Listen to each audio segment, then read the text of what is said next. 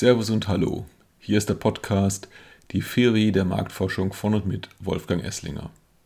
Die 4W der Marktforschung bilden, in Anlehnung an die 4P im Marketing, eine Gedankenstütze für Marketingprofis, um die wichtigsten Aspekte der Marktforschung im Blick zu behalten.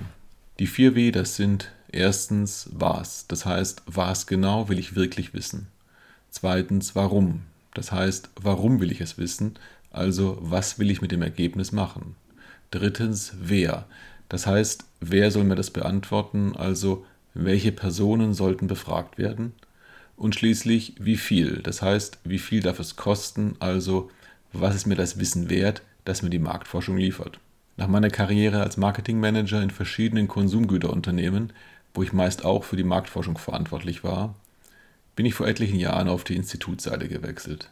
Die 4W, was, warum, wer und wie viel, sind eine Art Quintessenz meiner Learnings aus zahlreichen Projekten und aus der Perspektive von beiden Seiten. Etliche Fallstricke lassen sich vermeiden, wenn man diese Fragen sorgfältig durchdenkt, bevor man eine Studie durchführt. Einige Tipps dazu und zu weiteren für Marketing verantwortliche relevanten Aspekten der Marktforschung möchte ich in diesem Podcast weitergeben, damit Sie als Hörer oder Hörerin die Marktforschung besser für Ihre Arbeit nutzen können und damit letztlich erfolgreicher in Ihrem Job sind. Sollten Sie zu einzelnen Themen Fragen oder Anmerkungen haben, freue ich mich über eine Kontaktaufnahme, ebenso über Vorschläge, was bestimmte Fragestellungen angeht. So, und nun zur heutigen Marketingfrage an die Marktforschung.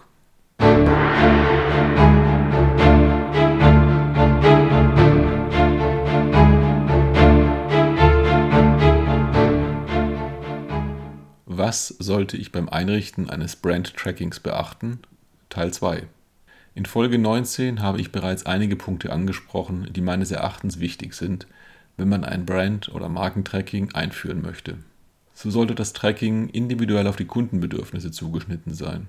Idealerweise arbeitet ein Team aus Kunde und Institut eng zusammen, wobei der Kunde den Bedarf der verschiedenen Stakeholder im Unternehmen einholt.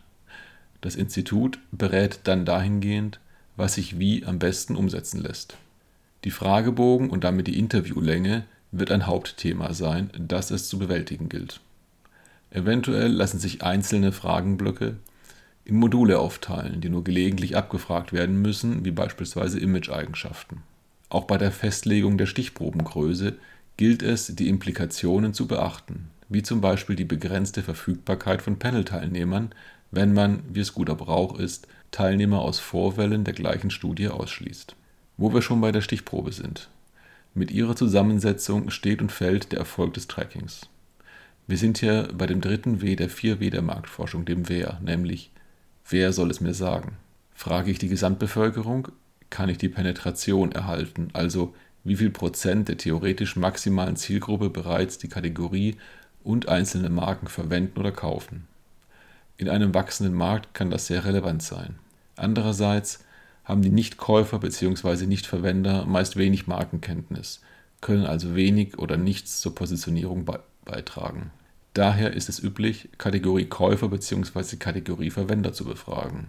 Hier stellt sich gleich die Frage, Käufer oder Verwender? Bei Marmelade können das verschiedene Personen in einem Haushalt sein. Wer entscheidet über Marke und Sorte?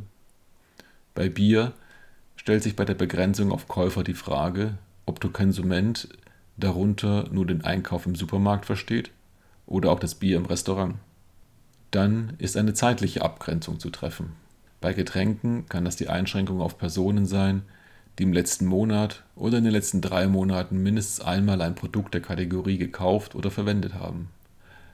Wer noch seltener kauft bzw. verwendet, hat wahrscheinlich kein klares Markenbild, kennt auch die Werbung und die Aktivitäten einzelner Marken wenig oder gar nicht. Somit können, je nach definierter Stichprobe, 10% Markenbekanntheit eine sehr unterschiedliche Aussagekraft haben. Innerhalb der Gesamtbevölkerung mag es ein guter Wert sein, innerhalb der Kategorieverwender möglicherweise nicht. Nachdem wir nun den Fragebogen definiert und die Stichprobe festgelegt haben, ist es an der Zeit, sich mit dem Output zu befassen. Bei einem einfachen Brand- oder Markentracking, das vielleicht nur einmal pro Jahr oder seltener durchgeführt wird, reicht möglicherweise ein PowerPoint-Bericht. Ansonsten, insbesondere bei einem multinationalen Tracking, ist ein Dashboard sehr hilfreich.